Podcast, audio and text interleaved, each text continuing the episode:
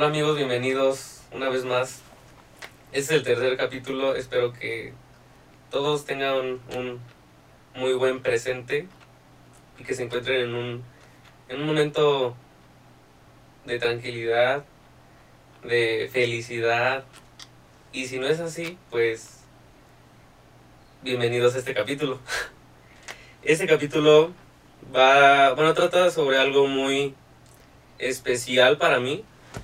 Ya lo mencioné en el piloto. Este capítulo es, como quieran ustedes ya vieron el título del, del capítulo, pero pues a mí me gusta ponerle atención y drama A todo. a todo, a todo. Sí es. Este capítulo es sobre ir a terapia. Ve a terapia. Como bien dice Odín Dupeirón, la, ir a terapia debe ser canasta básica, leche, huevos, terapia y muchos huevos para ir a terapia. Porque el aceptar que no estamos bien y que no podemos solos es, es un acto muy valiente. Si alguien de ustedes ha tenido la oportunidad de ir a terapia, felicidades. Y si no, pues escuchen un poco sobre lo que voy a comentarles. Y deberían de regalárselo.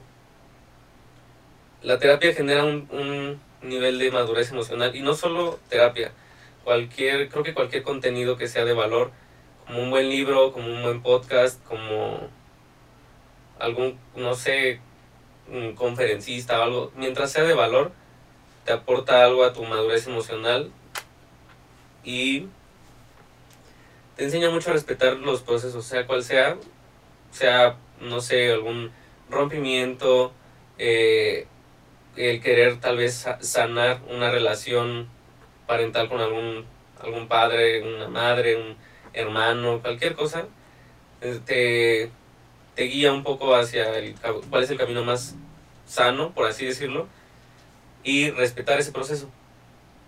De pronto hay, hay este, he tenido la oportunidad de ir con dos doctores y una de, una de ellos me comentaba que, por ejemplo, hay ciertos pasos para, para combatir el duelo, pero los pasos pueden, o sea, puede estar en el, en el paso 1 y después brincarte al 4 y después volver al 1 y nada más o sea, respetar tu proceso, tu duelo.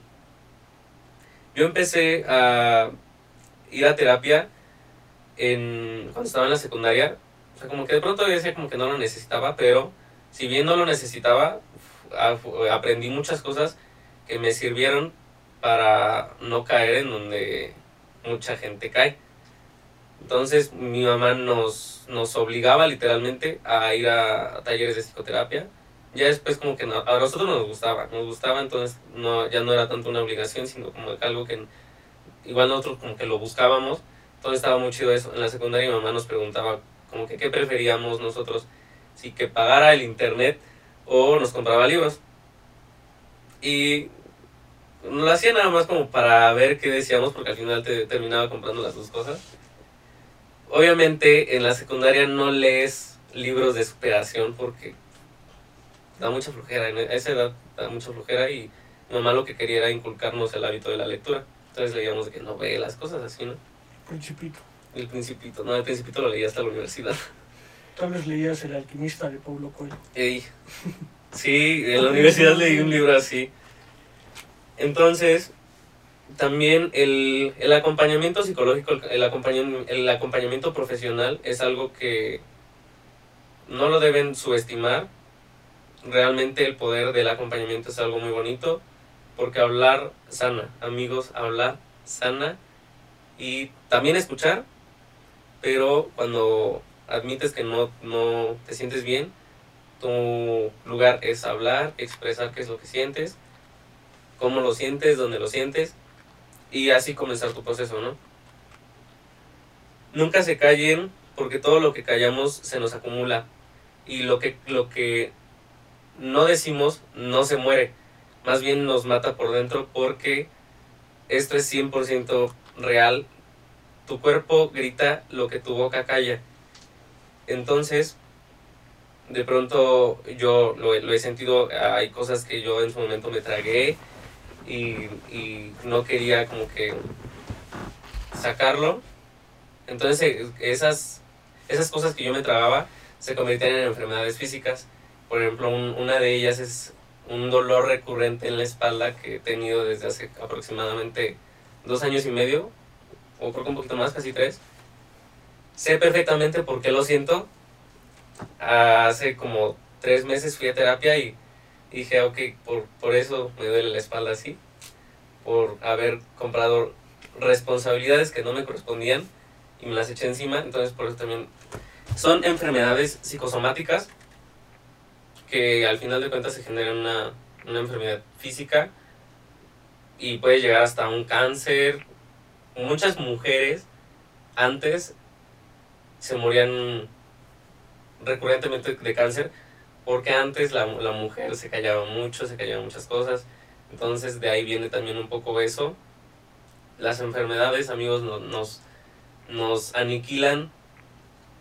Entonces hay que aprender a hablar y aceptar que si hay algo que nos de, de pronto nos está causando alguna molestia, hablarlo.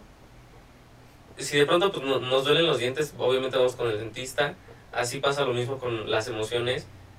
No subestimen el, el poder del acompañamiento. Si tienen la oportunidad de ir, háganlo. Aunque también, pues ir a terapia es un privilegio porque tiene un costo también. Pero de pronto sí tenemos dinero para satisfacer ciertas necesidades que son superficiales. Y ¿por por qué no también hacer un sacrificio para tener dinero para Ajá, para nuestra salud mental, invertir un poco en eso. Hay una frase que dice, "Balsilla- vacía tu bolsillo en tu mente y tu mente llenará tu bolsillo. Benjamin Franklin. No se puede obtener paz con el mundo hasta que hagamos la paz con nosotros mismos. Dalai Lama. Yo me sumergí mucho en, no puedo decir que en libros de superación personal, pero sí, yo, yo llego a un momento en que yo me sentía mal. De hecho, en las primeras veces que yo experimentaba la ansiedad, hubo un día que literal se fue la luz en mi casa, yo no tenía batería, yo me sentía mal, mal, mal. Y lo único que hice fue prender una vela y leer un libro. Y eso le dije una vez a mi mamá, que de pronto tener esa madurez emocional para hacer algo sano es donde la terapia se ve reflejada, porque cualquier otra persona se hubiese hecho, se hubiese auto, autolesionado o algo peor. Entonces ahí está, ahí es donde la terapia marca la diferencia. Y créanme que es algo muy bonito porque si de pronto tenemos dinero para comprarnos o para darnos ciertos lujos o para, no sé, comprarnos cosas de marca, está bien, está bien, no, no digo que está mal, está completamente bien.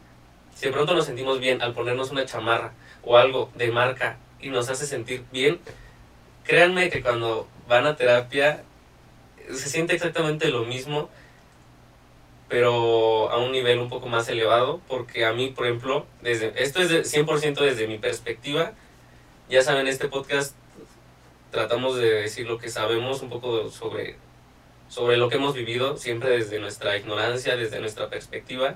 A mí el ir a terapia me levantaba mucho la autoestima.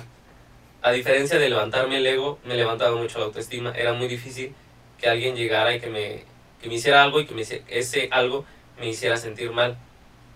Pero de pronto también es, un, es una herramienta que se puede utilizar en contra de alguien más porque también el, el hablar puede lastimar a alguien más y cuando dices algo con fundamentos y argumentos puede llegar todavía a lastimar aún, aún peor a alguien. Entonces yo es un problema que yo he tenido porque ese filtro que mis hermanos tienen y que mucha gente tiene, de pronto a mí se me apaga, pero he tratado de pensar lo que digo y de decir lo que pienso. Entonces amigos, en este capítulo está un poquito corto porque el anterior estuvo muy largo. Pero es eso, si tienen la oportunidad de ir a terapia, busquen, busquen esa oportunidad, eh, aprovechen esas oportunidades que la sociedad les brinda y si no, busquen una opción, no se queden ahí atorados, porque el, incluso el buscar amistades o buscar un consejo en un familiar, el consejo puede, el, el consejo siempre va sesgado. Y es lo que me gusta de ir a terapia porque el doctor te da una opinión objetiva. Yo en su momento no acepté la opinión de un doctor y terminó siendo un momento muy caótico. Entonces, eh, respeten las, las opiniones o la dirección que un doctor profesional, alguien que se quemó las pestañas estudiando, les quiera dar. Y pues nada amigos, este es el final de este capítulo. Les deseamos un presente con mucho amor. Y gracias por seguir aquí escuchándonos. Gracias por no bajarse del barco. Porque yo le decía a Ryan que si bien no me importa cuán- cuántas personas vean y escuchen este podcast, eh, de pronto es bonito ver esos mensajes que mandan que gracias porque me siento identificado o qué bonito, qué, qué padre que estás haciendo esto. Gracias por seguir aquí escuchándonos. Sí, la verdad es que, bueno, quiero recalcar, aparte, si no tienen como tal igual dinero para invertir en eso, no quieren, hay dependencias que también los pueden ayudar, o sea, a veces son gratuitas.